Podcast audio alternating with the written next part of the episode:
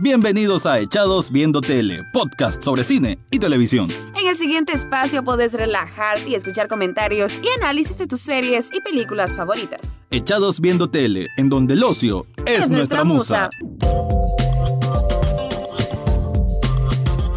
Bienvenidos a un nuevo episodio de Echados Viendo Tele, el podcast donde hablo sobre cine, sobre televisión, mucho más de televisión, donde intento también además hacer siempre una crítica, comentario, análisis, review, recap o como quieran llamarle de todo lo que ofrece el vasto mundo del entretenimiento. Te habla Rafael Echado y hoy no voy a hablar exactamente de una crítica como tal, una crítica per se, sino más bien de lo que recién ocurrió, digo recién porque bueno, en el momento que estoy grabando recién, hace como una hora, se anunciaron las nominaciones a los premios Oscars de 2019 en su edición número 91.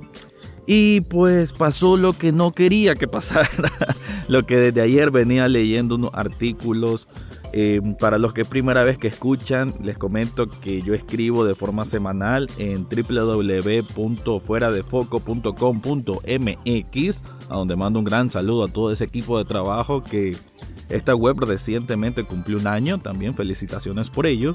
Y bueno, había uno que escribía de por qué no había que nominar a Black Panther en la gran categoría, pues podía haber sido en otro tipo de categorías de cuestión de efectos, de montaje y ese tipo de cosas, pero ya en mejor película era demasiado. Desgraciadamente esto ya se venía viendo desde los Globos de Oro y otros premios y se dio una verdadera...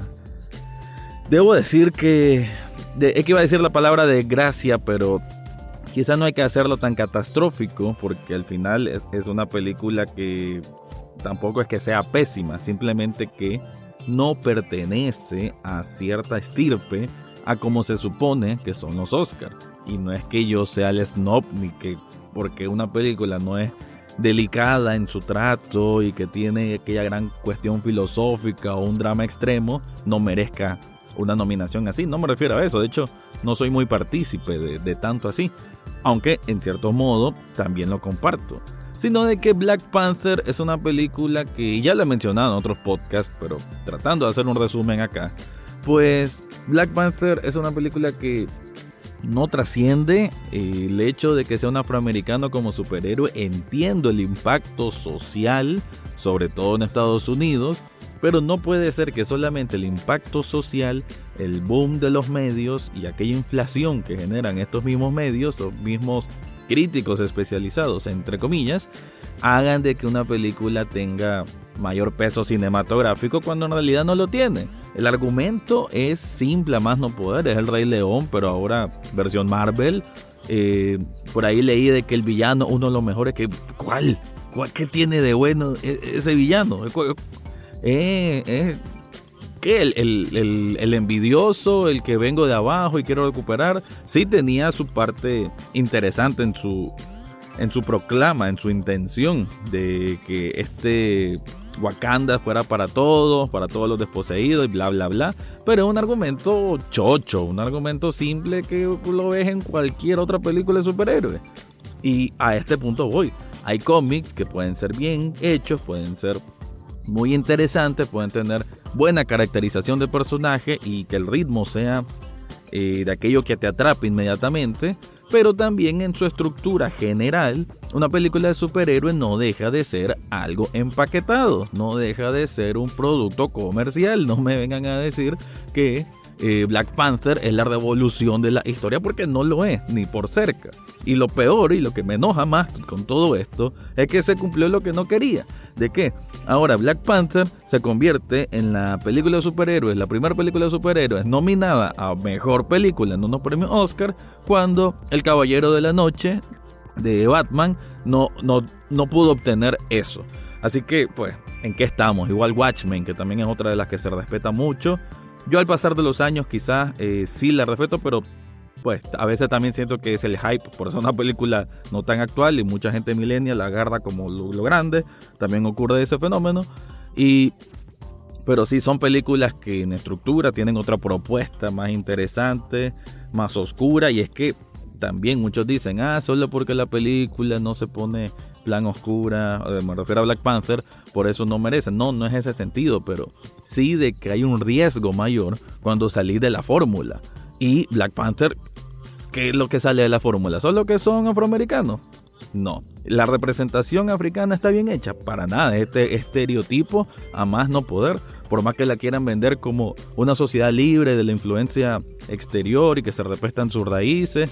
Bueno, se pueden respetar sus raíces, pero en un momento también en que se mira como cierta, eh, sí, el estereotipo, la, versión gringa de cómo miran a los africanos con lugares eh, como desordenados, ¿no? Entonces, y costumbres anticuadas. Entonces, hay que ver, pues, no hay una excelente caracterización de una, de una cultura para decir, pues, de que es el levantamiento de, de los afroamericanos y que es una exposición exquisita para valorar y apreciar. No, no es eso. Pero bueno, ya me concentré demasiado en Black Panther, pero sí era lo principal que quería decir, de que una nominación exagerada, que no es merecida en lo absoluto. Pero bueno, hay que ver las siguientes, las otras nominadas a Mejor Película en los premios Oscar.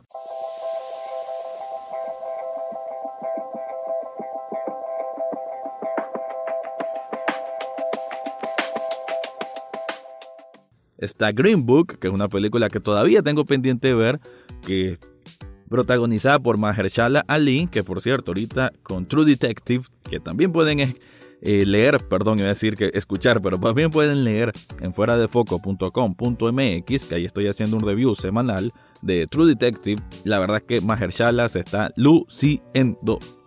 También nominada, y es la gran nominada, 10 nominaciones para Roma, la película de Alfonso Cuarón.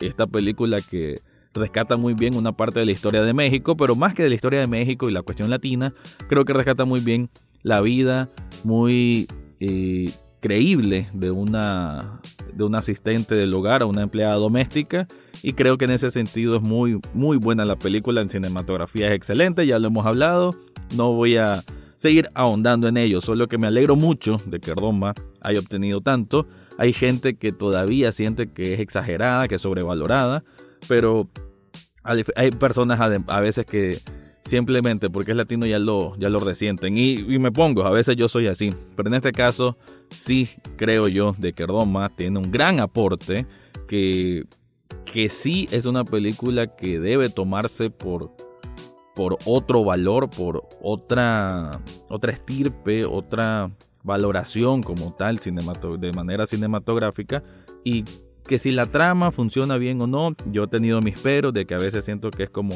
calcomanía, sí, es cierto, esto es una nostalgia, un viaje nostálgico, pero a veces sí siento que es como calcomanías, de un, álbum de recuerdos, entonces a veces siento que la congruencia entre una acción y otra como que no se me da muy bien. Pero bueno, esa es una observación que tengo con Roma en cuanto a su trama, pero en la estructura entiendo por qué lleva ese ritmo lento, por qué existen esos paneos, todo tiene un propósito, no es que un descuido. Y hay gente que aparentemente no entiende eso. La otra película nominada es A Star is Born. Esta creo que la voy a ver esta semana. No espero absolutamente nada de ella. Creo que es una novela gringa, además que es una película que esta creo que es la cuarta adaptación. Y pues es Lady Gaga, Lady Gaga influye. Lady Gaga quizás la vamos a volver a ver llorar en estos premios, donde ha ganado, ha ido llorando, parece que ya lo tiene practicado muy bien. Así que eh, vamos a ver qué pasa ahí. La otra es Vice.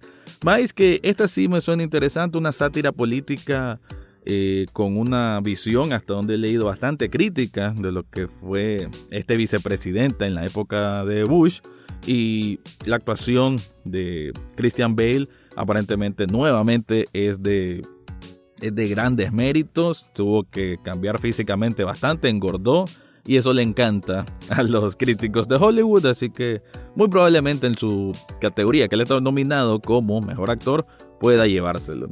Y la última nominada a mejor película es The Favorite, que esta película es dirigida por este gran director Yorgos Lantimos, que bueno, con The Lobster se dio mucho a conocer, con una película que recomiendo muchísimo también, que es la anterior, que es El sacrificio de un siervo sagrado, es excelente.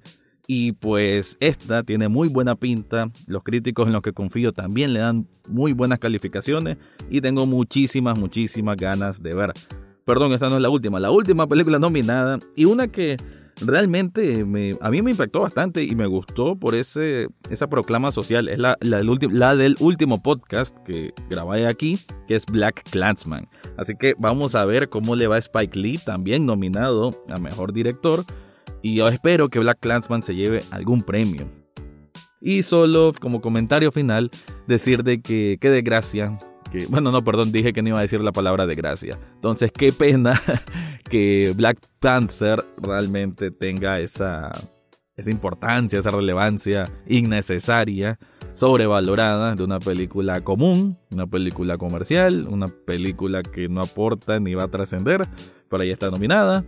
Eh, pues lo de Marina y lo de Yalitza, creo que eso sí es algo muy, muy, muy positivo. Es algo que sí hay que celebrar, algo que hay que mencionar bastante.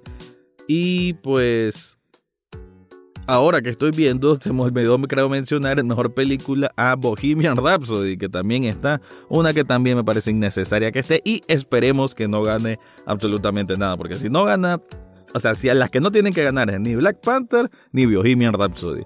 De las nominadas son 8, he visto 4, no voy tan mal, creo yo que para el 24 de febrero ya voy a verlas todas, y las películas que hagan falta, aquí voy a traer mi impresión a Echado Viendo Tele podcast. Así que ya saben, pueden escuchar este programa en Spotify, en Apple Podcast, en Google Podcast, en eBooks, en Radio Public o en tn8.tv. Así que gracias por escuchar, gracias por brindar este espacio, que tus oídos se llenaran de mis impresiones y será hasta la próxima semana.